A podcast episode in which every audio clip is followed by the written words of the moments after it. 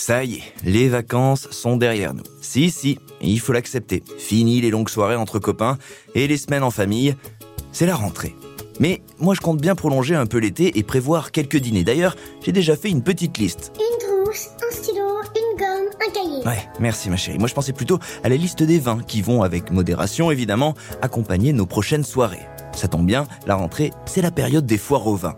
Si l'on en croit les promesses de cet événement organisé en grande distribution, il semblerait qu'y faire un tour permettrait de dénicher de belles bouteilles, pas excessivement chères, tout en étant conseillées par des pros. Pas mal sur le papier.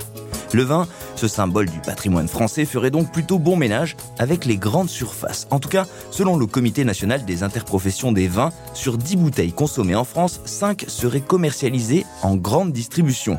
Quand on sait ça, ça donne envie de creuser.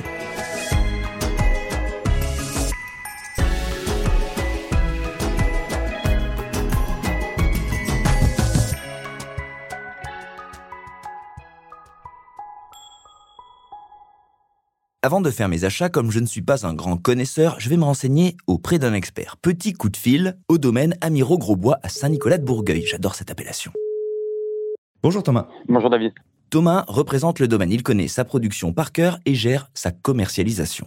Quelles sont les, grands, euh, les grandes étapes qui ponctuent l'année des vignerons Dans l'idée, vous avez, si vous voulez, effectivement des, des grands temps forts qui sont euh, bah, la première période, je dirais, bah, qui va être les vendanges. Donc septembre, on est en plein dedans. Ouais, septembre, on est en plein dedans et ça va gentiment avancer sur le sur le mois pour pousser jusqu'à début octobre. Et forcément, ce que vous récoltez aujourd'hui, bah, c'est pas ce qu'on va boire demain. Il va falloir attendre un peu, non? Et il va falloir attendre un peu, c'est-à-dire que concrètement, vous pouvez avoir des des processus de vinification qui vont durer jusqu'à euh, jusqu'à mai ou juin de l'année prochaine. Il faut savoir que quand le raisin est ramassé, ben on le on les dépose dans les pressoirs. Donc si vous voulez, on presse euh, que ce soit les, les, les jus blancs ou les jus rouges. Et puis après, effectivement, c'est là où intervient la, la partie de vinification, euh, où on laisse macérer concrètement les raisins en fonction de ce qu'on veut faire comme type euh, comme type de vin. Mmh. Donc c'est-à-dire qu'on va laisser macérer avec les avec les pellicules pour l'élaboration des vins rouges, et on va faire des macérations plus courtes sur ce qui va être sur les blancs ou sur les rosés par exemple. quoi. Est-ce qu'on travaille le vin de la même manière selon à qui on, à quel canal de distribution on le destine? Je sais pas si par exemple on fait du vin entre guillemets de la même manière quand on pense à la grande distribution ou quand on pense à un réseau peut-être plus confidentiel. Voilà, il y a différentes enseignes en fait, si vous voulez, qui ont qui ont envie de s'ouvrir à un autre profil de vin, à des vins effectivement un petit peu plus techniques, euh, justement avec des vins plus plus complexes, avec des élevages qui sont différents, justement pour amener à leurs consommateurs, à leurs clients des éléments différenciants Donc là, ça balaye un double cliché. Ça veut dire qu'on peut trouver en grande surface, par exemple, des vins d'une part de qualité et en plus qui ont des profils et peut-être une forme d'atypisme. Exactement. La restauration va peut-être pouvoir avoir tendance justement à aller chercher des vins peut-être plus accessibles, plus faciles à boire, peut-être plus gourmands. Et la grande distribution va peut-être vouloir aller sur des vins peut-être un peu plus techniques, euh, parce que les magasins se dotent effectivement de, de conseillers en vin, des choses comme ça, Mhm. à l'image un petit peu de certains cavistes. Et encore plus, si vous voulez, dans la période dans laquelle on va arriver, qui, qui, qui sont les foires au vin d'automne. Alors a priori, en grande surface, on trouve de tout et des pépites. Apparemment, on n'est pas dans l'idée du produit standardisé.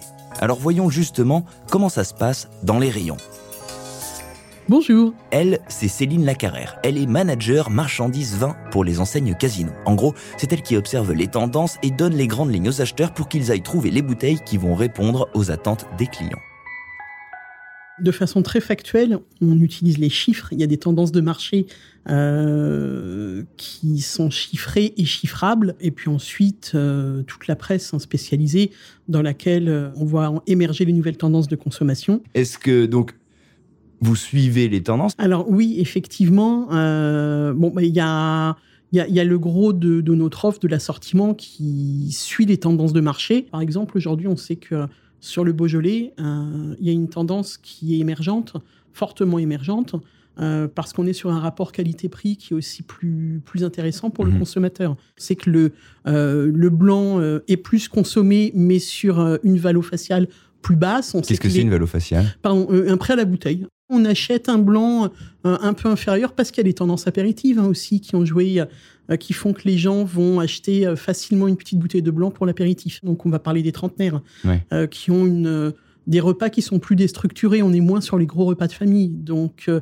le vin, on le consomme différemment. Donc c'est quoi les conseils pour choisir son vin quand on arrive dans un rayon de supermarché où l'offre est très large? Euh, si vraiment on ne connaît rien et qu'on ne reconnaît aucun vin dans le rayon en se disant ah tiens ça j'ai déjà goûté je peux y aller Alors, il y a toujours une valeur sûre, ce sont les 20 médaillés.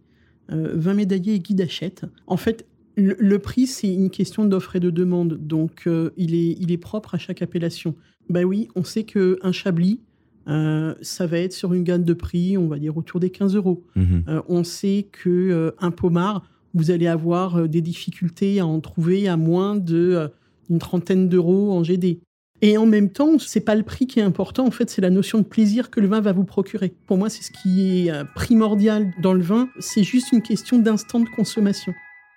La quête du plaisir, ça me va. Et aujourd'hui, on peut partir en quête sans bouger de chez soi. Enfin, disons que pour remplir sa cave, on a pas mal d'options.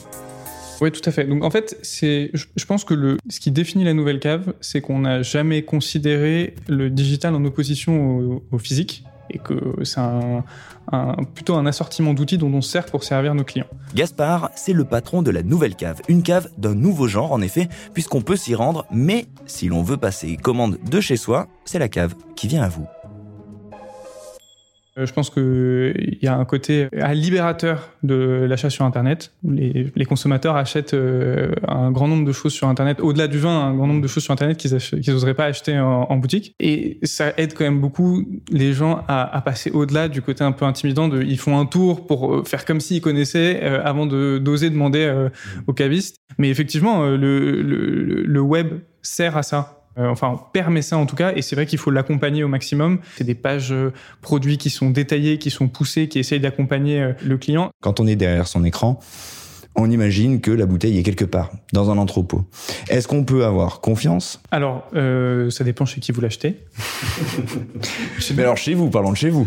Chez nous, vous pouvez avoir confiance pour la simple et bonne raison que quand vous l'achetez sur Internet, elle va partir d'ici factuellement ici. Et enfin, c'est l'engagement du caviste. Si jamais la bouteille est bouchonnée, de vous la reprendre. C'est vrai en physique, c'est vrai en ligne. Ça, ça marche en ligne. Oui, bien sûr. Il faut juste la rapporter. Il hein. euh, faut la rapporter, c'est la contrainte. Mais oui, oui, c'est un engagement caviste. Euh, on a différents canaux de, de, de distribution. C'est vraiment pour servir des usages différents. Typiquement, on a euh, la livraison, enfin, on a la vente physique. Et si jamais il y a un besoin d'urgence, il peut y avoir des urgences.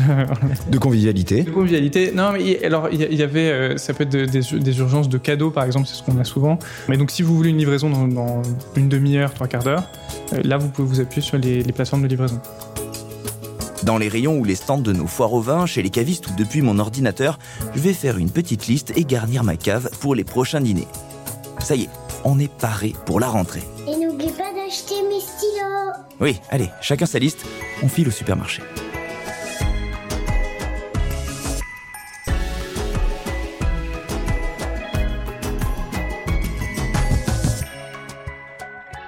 Vous venez d'écouter Rayon Futur, le podcast qui enquête et cherche des réponses aux grands enjeux de consommation. Des réflexions individuelles, des échanges constructifs et des paroles expertes de ceux qui font bouger la grande distribution pour mieux consommer au quotidien. Pour découvrir d'autres épisodes d'Au Futur, rendez-vous sur vos plateformes d'écoute favorites et sur le site et les réseaux sociaux du groupe Casino pour plus d'innovation et d'engagement prometteur.